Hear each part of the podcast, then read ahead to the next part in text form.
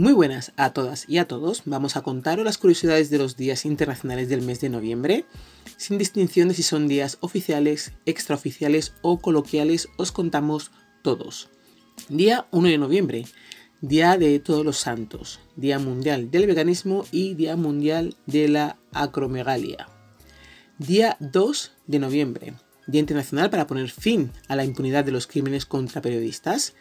Día 3 de noviembre, Día Mundial del Sándwich. Día 4 de noviembre, Día de la UNESCO y Día Internacional contra la Violencia y el Acoso Escolar, incluido el ciberacoso.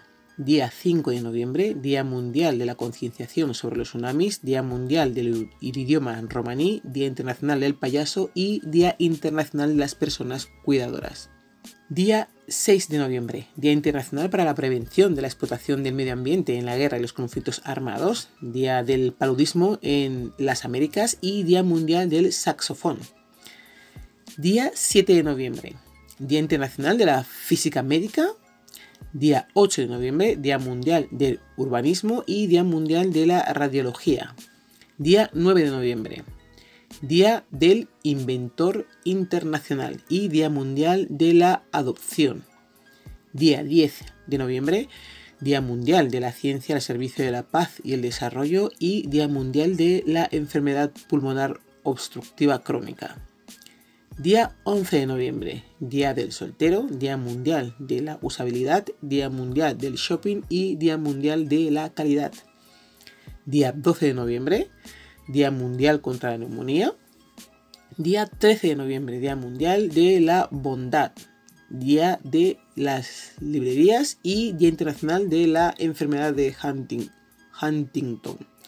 Día 14 de noviembre, Día Mundial de las Diabetes. Día 15 de noviembre, Día Mundial sin Alcohol. Día 16 de noviembre, Día Internacional para la Tolerancia. Día Internacional del Flamenco y Día Internacional del Patrimonio Mundial día 17 de noviembre. Día Mundial del Niño Prematuro, Día Internacional de la Lucha contra el Cáncer de Pulmón, Día Internacional de los Estudiantes y Día Internacional del Síndrome de Smith-Magenesis o Magénesis. Día 18 de noviembre. Día Europeo para la Protección de los Niños de la Explotación Sexual, Día Mundial de los Récords eh, Guinness, Día Internacional del Arte Islámico, Día Mundial de la Filosofía, Día Europeo del Uso Prudente de Antibióticos, Día Mundial del Paciente Anticoagulado y Día Mundial del Cáncer de Páncreas. Día 19 de noviembre, Día Mundial de Saneamiento o Retrete, Día Internacional del Hombre y Día Internacional de la Mujer Emprendedora. Día 20 de noviembre, Día Universal del Niño, Día de la Industrialización de África y Día Internacional de la Memoria Transexual. Día 21 de noviembre, Día Mundial de la Televisión, Día Mundial en recuerdo a las víctimas de accidentes de tráfico, Día Mundial del Saludo y Día Internacional de la Espina Bífida. Día 22 de noviembre, Día Internacional del Músico y Día Internacional del Síndrome 22Q11. Día 23 de noviembre, Día Europeo de los Sin Techo. Día 24 de noviembre, Día Mundial de la Evolución. Día 25 de noviembre, Día Internacional para la Eliminación de la Violencia contra la Mujer, Día de Acción de Gracias y el Black Friday. Día 26 de noviembre, Día Mundial del Olivo y Día de no comprar nada. Supongo que para compensar lo del Black Friday del día anterior. día 27 de noviembre, Día Internacional del Profesor. Día 29 de noviembre, Día Internacional de la Solidaridad con el pueblo palestino Día Mundial de la Conservación del Jaguar. Día 30 de noviembre, Día de la conmemoración de todas las víctimas de la guerra química. Día Internacional de la Seguridad de la Información. Día Internacional de la Lucha contra los Trastornos de la Conducta Alimentaria, TCA. Y Día del Influencer. Semanas internacionales y mundiales en noviembre. Del 8 de noviembre al 14 de noviembre, Semana Internacional de la Ciencia y la Paz del 21 al 29 de noviembre, Semana Europea de la Reducción de Residuos, del 18 al 24 de noviembre, Semana Mundial de Concienciación sobre el uso de los antimicrobianos, día 22 de noviembre al 28 de noviembre, Semana Internacional de la Salud del Varón. Días libres que no están asignados a nada en el mes de noviembre es solamente uno. Si se os ocurre algún día internacional con el que se pueda completar, nos lo puedes comentar. Si queréis que lea vuestras sugerencias, solo tenéis, tenéis que escribir a thisismireyes.com, mandar un WhatsApp al número de teléfono 641249962 o en nuestro canal de Telegram arroba podcast Decidme qué días internacionales pondríais. Este mes vamos a hablar del Día Mundial en recuerdo de las víctimas de accidente de tráfico, Día Europeo para la protección de los niños de la explotación sexual, Día Mundial del saneamiento o retrete y Día Mundial del sándwich.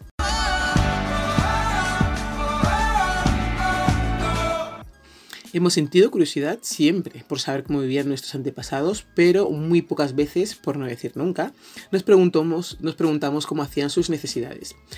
Me aparecen cuatro inventores que fueron haciendo mejoras en los sistemas ya establecidos, así que os iré contando paso a paso quiénes fueron y cuáles fueron sus mejoras. Y para hacer algo sin importancia, porque para muchos de nosotros eso ha quedado atrás y es inconcebible realizar nuestras necesidades en otro sitio que no sea un inodoro.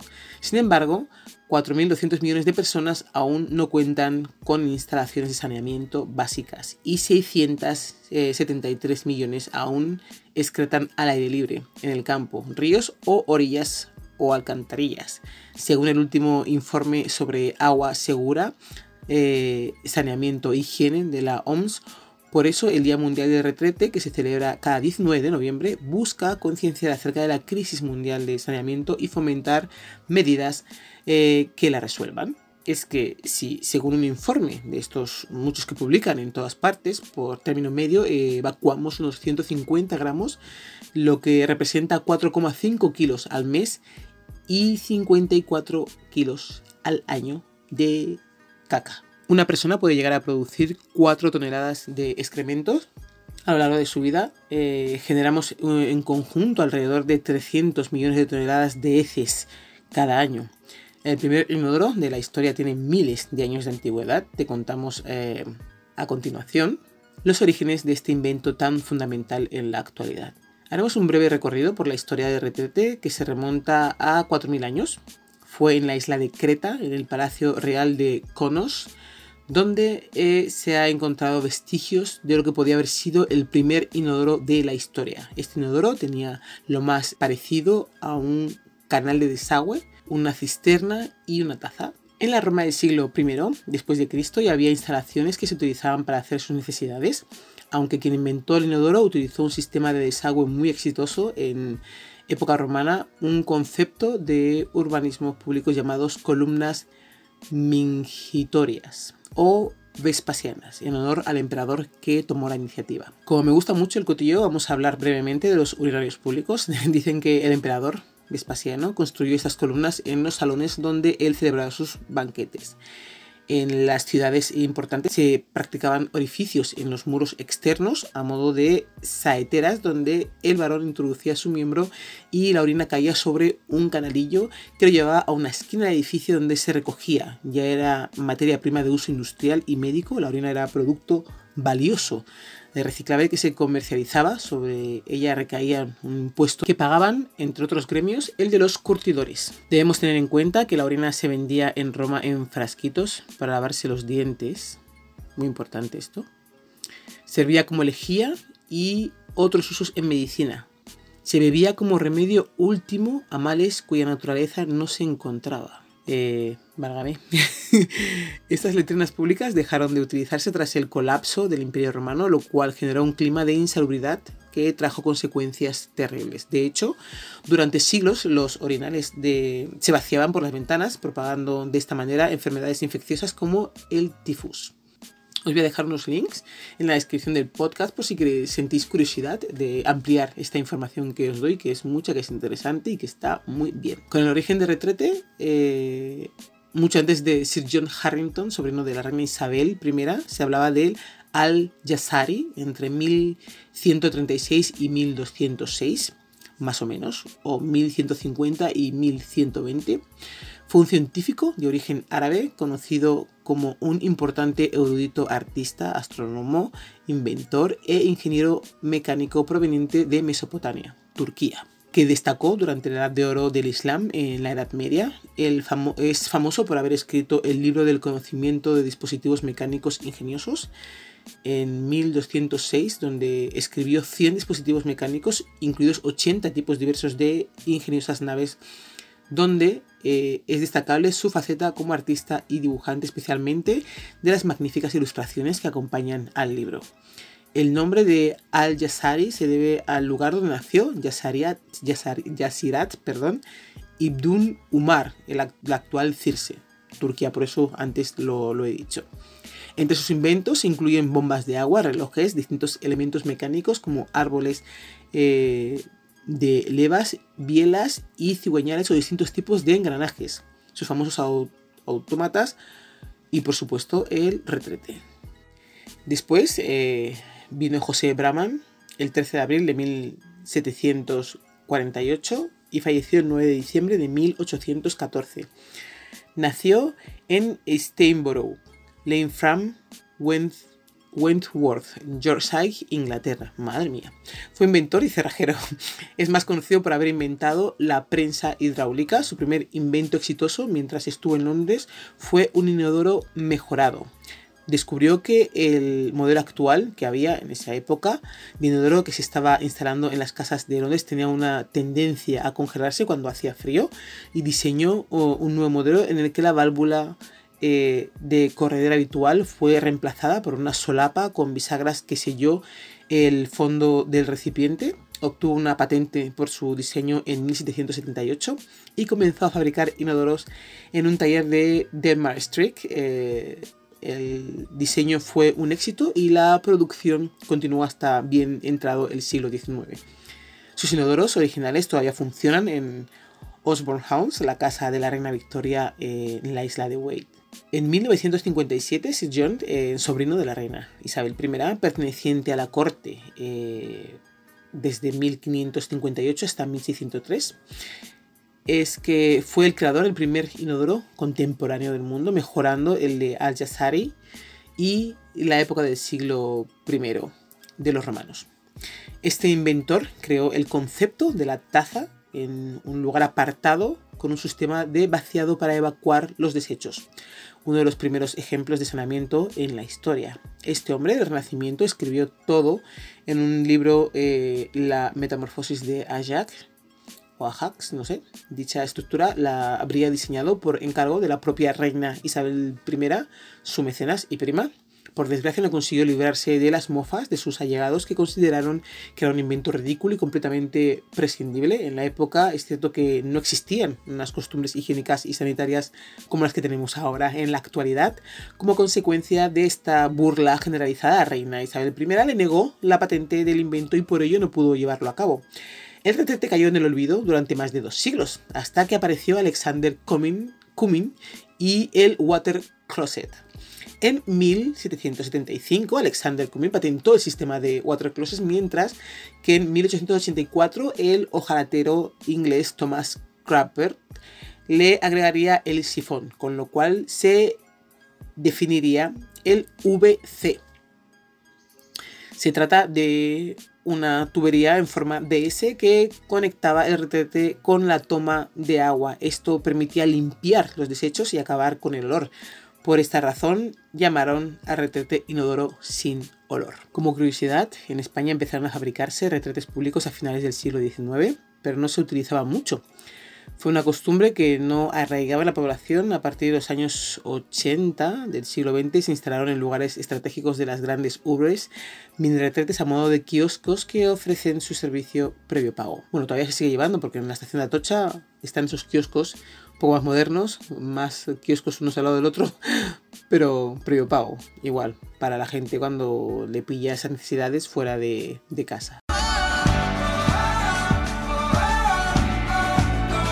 Día Mundial de Recuerdo a las Víctimas de Accidente de Tráfico. El informe sobre la situación mundial de la seguridad vial presentado por la OMS en diciembre de 2018, es que estuvo un poco retrasado, indica que las muertes por accidente de tránsito continúan aumentando con un promedio anual de 1,35 millones de muertes. El informe de la OMS sobre el estado mundial de la seguridad vial de 2018 destaca que las lesiones causadas por el tránsito son ahora la principal causa de muerte de niños y jóvenes entre 5 y 29 años. La carga eh, recae de forma desproporcionada sobre los peatones, ciclistas, motociclistas, los llamados usuarios vulnerables de la vía pública, en particular los que viven en países en desarrollo y representan la mitad de todas las muertes por accidente de tráfico en todo el mundo. Una mayor proporción de usuarios vulnerables de las carreteras mueren en los países de ingresos bajos que en los países de ingresos altos. Cada año se pierden aproximadamente 1,3 millones de vidas a consecuencia de estas lesiones. Entre el 20 y 50 millones de personas sufren traumatismos no mortales y muchos de ellos provocan, les provocan una discapacidad. Estas lesiones causadas por el, por el tránsito ocasionan pérdidas económicas considerables para las personas, sus familias y cuestan a la mayoría de los países el 3% del Producto Interior Bruto. Más del 90% de las defunciones debidas a colisiones causadas por el tránsito se registran en los países de ingresos bajos y medianos y las tasas más elevadas se registran en África. Incluso en los países de ingresos altos, las personas de nivel eh, socioeconómico más bajo corren más riesgos de verse involucrados en estas colisiones. Desde una edad temprana, los hombres tienen más probabilidad que las mujeres de verse involucrados en colisiones eh, causadas por el tránsito. Unas tres cuartas partes, o sea, 73% más o menos de todas las defunciones por esta causa son de varones menores de 25 años, que tienen tres veces más posibilidades de fallecer por esta razón que las mujeres jóvenes. Los factores de riesgo para una colisión por orden, eh, según la OMS, eh, donde vamos a poner las más frecuentes a las, a las, menos frecuentes, ¿no? Vamos a decirlo así. Eh, la primera de todas es el error humano, la segunda es la velocidad, la tercera es la conducción bajo los efectos del alcohol u otras sustancias psicoactivas. La cuarta es no utilizar los cascos, cinturones de seguridad y sistemas de sujeción para niños. El quinto, distracciones durante la conducción.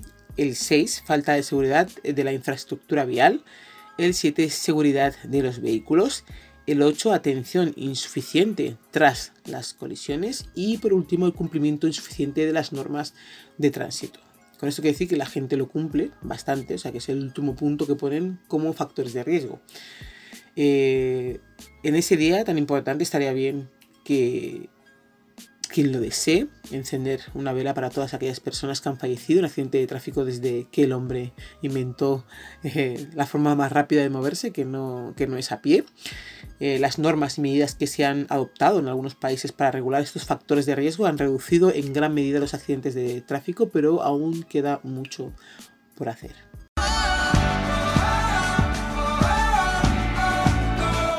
Día Europeo para la Protección de los Niños de la Explotación Sexual.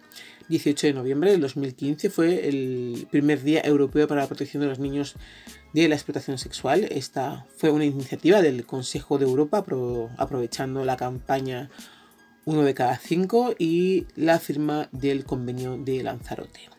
Con esto buscan exponer públicamente los diferentes tipos de violencias y abusos a los que se ven sometidos los niños eh, en Europa, bien sea en la escuela, casa, dentro de su círculo de confianza o por, parte de un completo extraño.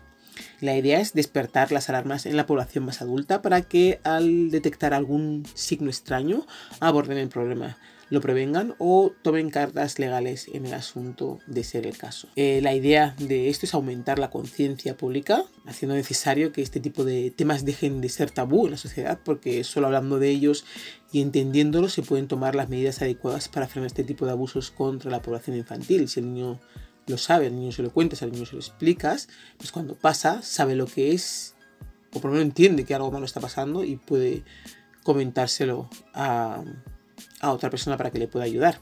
Eh, el siguiente punto son los debates abiertos. Muchos niños no hablan del problema porque consideran que son los únicos que lo sufren y hasta tienden a pensar que la culpa de lo que ocurre es de ellos. Pero si el tema se habla abiertamente, ellos dejan de estar estigmatizados y exponen eh, al autor de los abusos. Por otra parte, en la implantación del convenio de Lanzarote, un documento legal único en su estilo que busca que todos los países que lo han firmado se comprometan firmemente no solo a cambiar el, a combatir perdón, el abuso sexual de cualquier tipo de niños, sino además de tomar medidas para prevenirlo y castigarlo duramente. Los países que lo firmaron fueron España, la República Checa y todos los Estados miembros del Consejo de Europa. Em, castigarlo duramente. puedes estar al tanto, puedes eh, hablar con los niños, pero si las leyes están hechas para que esa persona que ha abusado durante años de su hijo, su sobrina, eh, su alumno, lo único que le vayan a dar es, eh, es, que deje de trabajar en el centro, puede ir a cualquier otro a seguir haciendo lo mismo, pues ese castigo duro no, no es ni ejemplarizante, ni es duro ni es nada, porque esa persona va a seguir haciendo lo que está haciendo. Creo que también habría que añadir que las congregaciones, colegios, estas muy católicos y muy religiosos, eh, que están preocupados eh, para ver si el niño se siente identificado que, con el aparato genital con el que ha nacido, pues esté más pendiente de los abusos sexuales que ellos ven, que ellos saben y que ellos callan.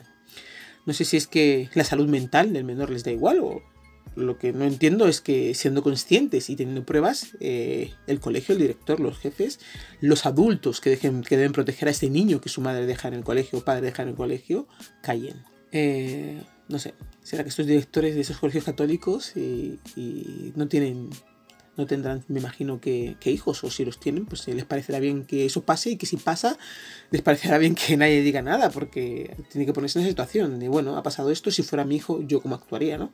Pienso yo, eso es algo ya mío, que creo que es la forma de, actuar. Eh, en el momento que a un niño le dejan en un colegio, es responsabilidad de todos los del centro valorar, eh, por sus, velar perdón, por su seguridad, desde el que limpia hasta los directores.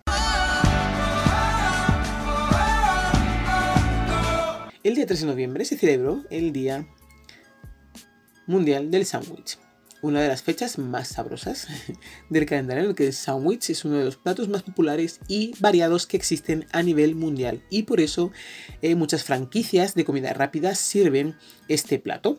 Han decidido transformarlo, eh, estas fiestas eh, han decidido transformar esta festividad en un evento por todo lo alto. La fecha elegida es el 3 de noviembre, porque fue cuando nació John Montagu IV, conde de Sandwich. La historia de este plato es un poco curiosa porque se remonta al siglo XVIII.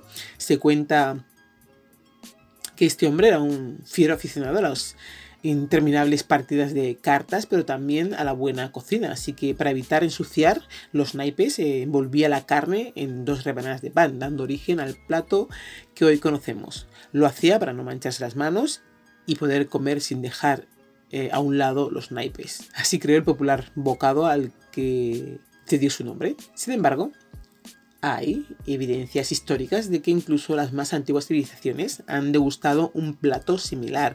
Los egipcios ya comían algunos alimentos entre piezas de pan y hasta los sumerios. A pesar de que John Montagu fue un hombre importante en su época, hoy en día su nombre se recuerda por el bocadillo que solía comer. Tanto es así que la palabra sandwich figura en el diccionario de la Real Academia Española desde 1927 y se define como un emparedado hecho con dos rebanadas de pan de molde entre las que se coloca jamón, queso embutido, vegetales u otros alimentos. Sea como fuese, esta sencilla y versátil receta se ha popularizado alrededor del mundo y en la actualidad puede disfrutarse de mil y una maneras. Como ya dijimos al inicio, existen muchos tipos de sándwiches, pero los más famosos son el sándwich mixto, clásico de jamón y queso, sándwich de albóndiga, ese no lo había escuchado yo. Albóndigas de carne acompañada de queso amarillo y cualquier otro elemento que sea del gusto del comensal. Sandwich Club uh, o Club House es un sándwich que tiene cuatro rebanadas de pan. Entre ellas hay jamón, queso, huevo, tocino, lechuga, tomate, cebolla y salsa. Se puede acompañar con una ración de patatas fritas, si se quiere. El sándwich cubano se elabora con dos panes tipo baguettes, jamón cocido, queso, eh, queso suizo, perdón, carne de cerdo asado, mostaza y aceite de oliva. Y el sándwich de atún, que es un que en su interior lleva mayonesa, tomate, lechuga y atún. Estos son unos pocos sándwiches muy conocidos y hay 100 millones de combinaciones diferentes. ¿Puedes decirnos cuál es tu sándwich favorito, el tradicional en tu familia o el que es de tu invención? Puedes escribirnos al telegram arroba podcast this is me.